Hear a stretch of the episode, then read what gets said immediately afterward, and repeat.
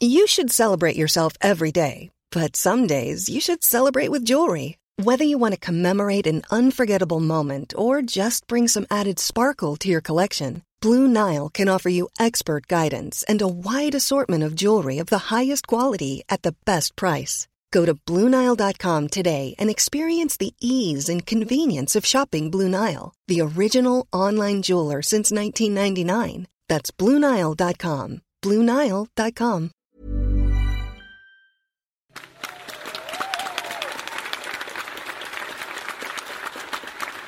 Alors, puisqu'on parle de rêve, notre prochain invité va venir nous raconter une histoire très, très intime, très personnelle. Il s'agit de rêves aussi, euh, de, de rêves inachevés, euh, qu'elle a tout fait pour, euh, pour terminer. Je vous prie d'applaudir Delphine Rémy Boutan.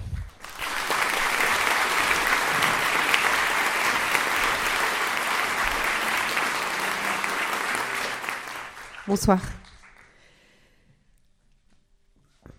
Prendre son destin en main. Je me suis souvent demandé ce que cette expression voulait dire. Prendre son destin en main. En revanche, l'expression on n'échappe pas à son destin, celle-ci, je l'ai comprise très vite. Son destin, mon père n'y a pas échappé. Et il a dessiné le mien. Je suis la fille d'un homme mort. Nous sommes le 30 juillet 1971, j'ai neuf mois. Mon père embarque dans un avion militaire pour effectuer un saut en parachute. À son bord, 37 personnes. Ils n'ont jamais pu sauter. L'avion s'est écrasé. Il n'y a eu aucun survivant.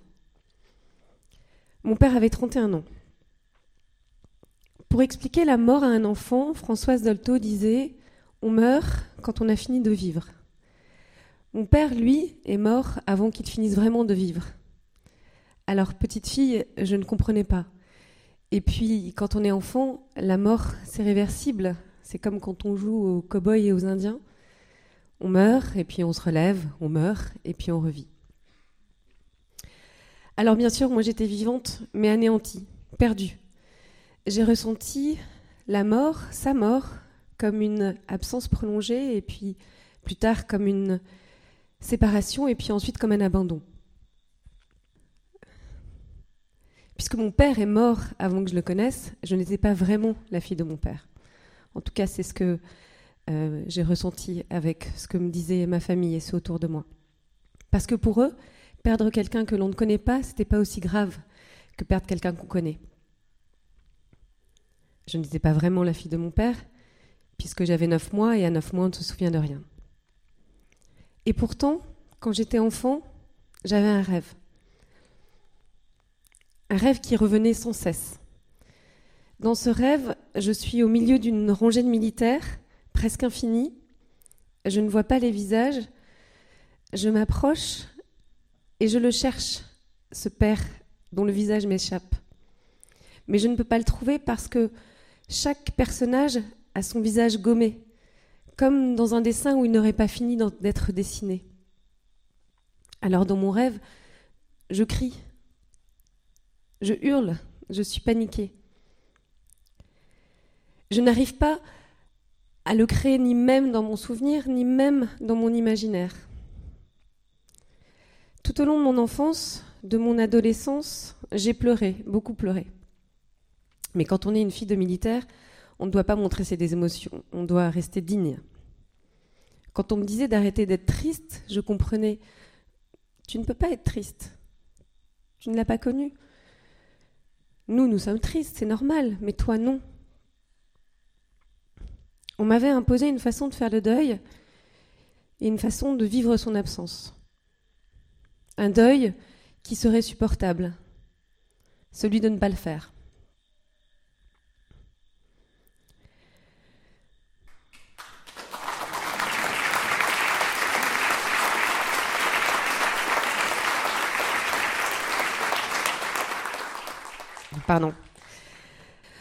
On ne m'avait pas donné le droit d'aller sur la tombe de mon père. Je ne savais pas où elle était.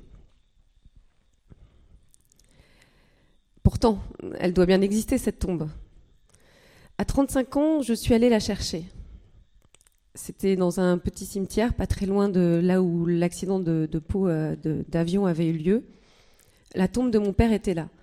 avec pour unique plaque inscrite Capitaine Michel Rémy, mort en service commandé le 30 juillet 1971.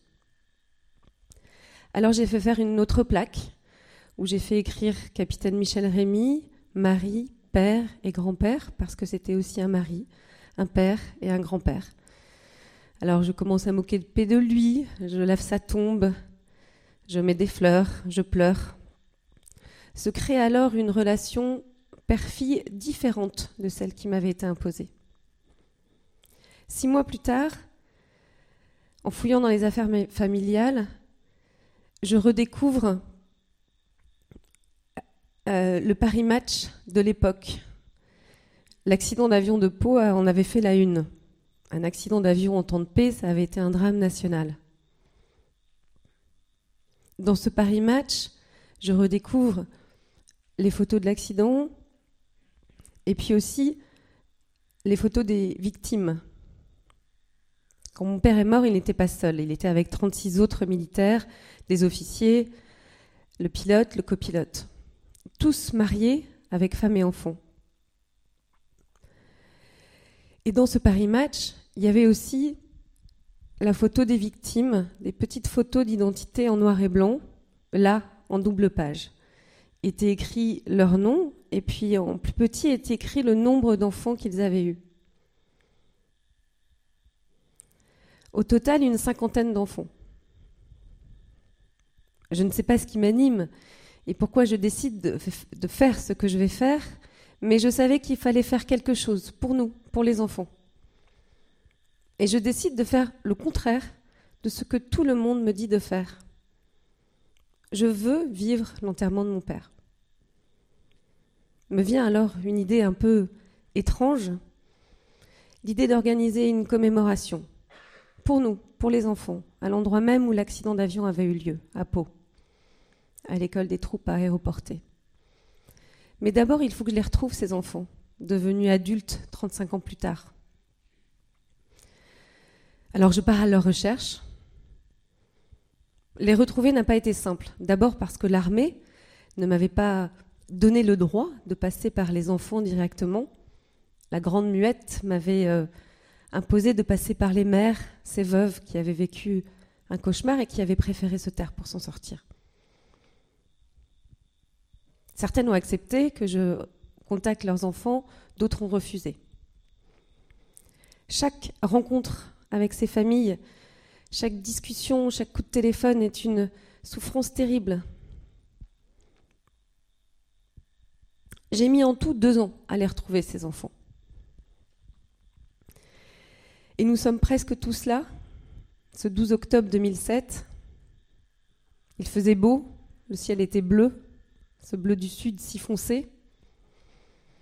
Les arbres étaient dorés, il y avait un silence particulier, comme une forme de respect. Le même avion que celui de l'accident était là, habillé d'un parachute sur une de ses ailes. Un prêtre militaire était là, le général du camp, le général de la promotion, les officiels. On était réunis pour l'enterrement. On allait célébrer une messe pour eux en présence des enfants. La commémoration allait commencer. J'ai pris la parole J'ai parlé de mon père, de l'absence par laquelle j'avais créé sa présence. J'ai dit à quel point il me manquait, à combien j'étais fière d'être sa fille. J'ai parlé aussi des autres hommes morts avec lui ce jour-là. Et puis après la messe, il y a eu l'appel aux morts, un rituel militaire pour ce genre de commémoration.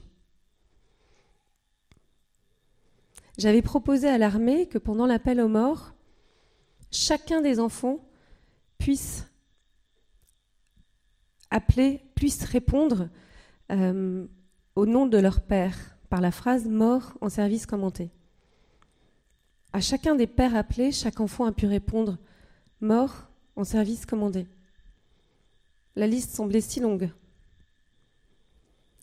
Quand est arrivé le nom de mon père, capitaine Michel Rémy, j'ai pu répondre mort en service commandé. Quand j'ai prononcé cette phrase devant tous ces militaires qui se tenaient devant moi, je me suis souvenu de ce rêve d'enfance, de ce rêve au visage gommé, de cette rangée de militaires presque infinie. Le temps s'est suspendu. Il y a eu un silence intense. Et je l'ai vu. Mon père est apparu comme dans mon rêve. Il est sorti de sa rangée, il s'est approché, il m'a souri, il a même ri. Il avait les yeux bleus, si bleus, la même couleur que les yeux de mon fils Max. Et puis il est reparti.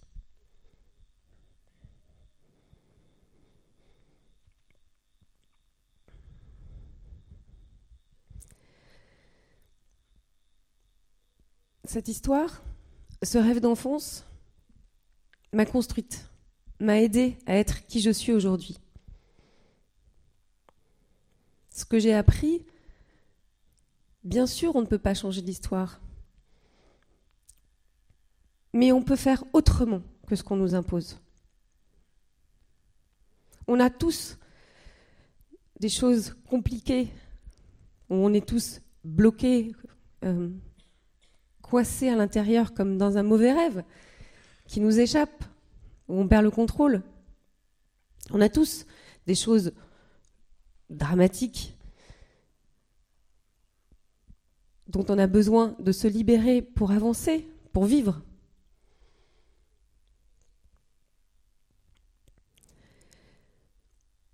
Et ce que j'ai appris, c'est que si un rêve nous hante avec insistance, c'est peut-être que nous avons quelque chose à faire.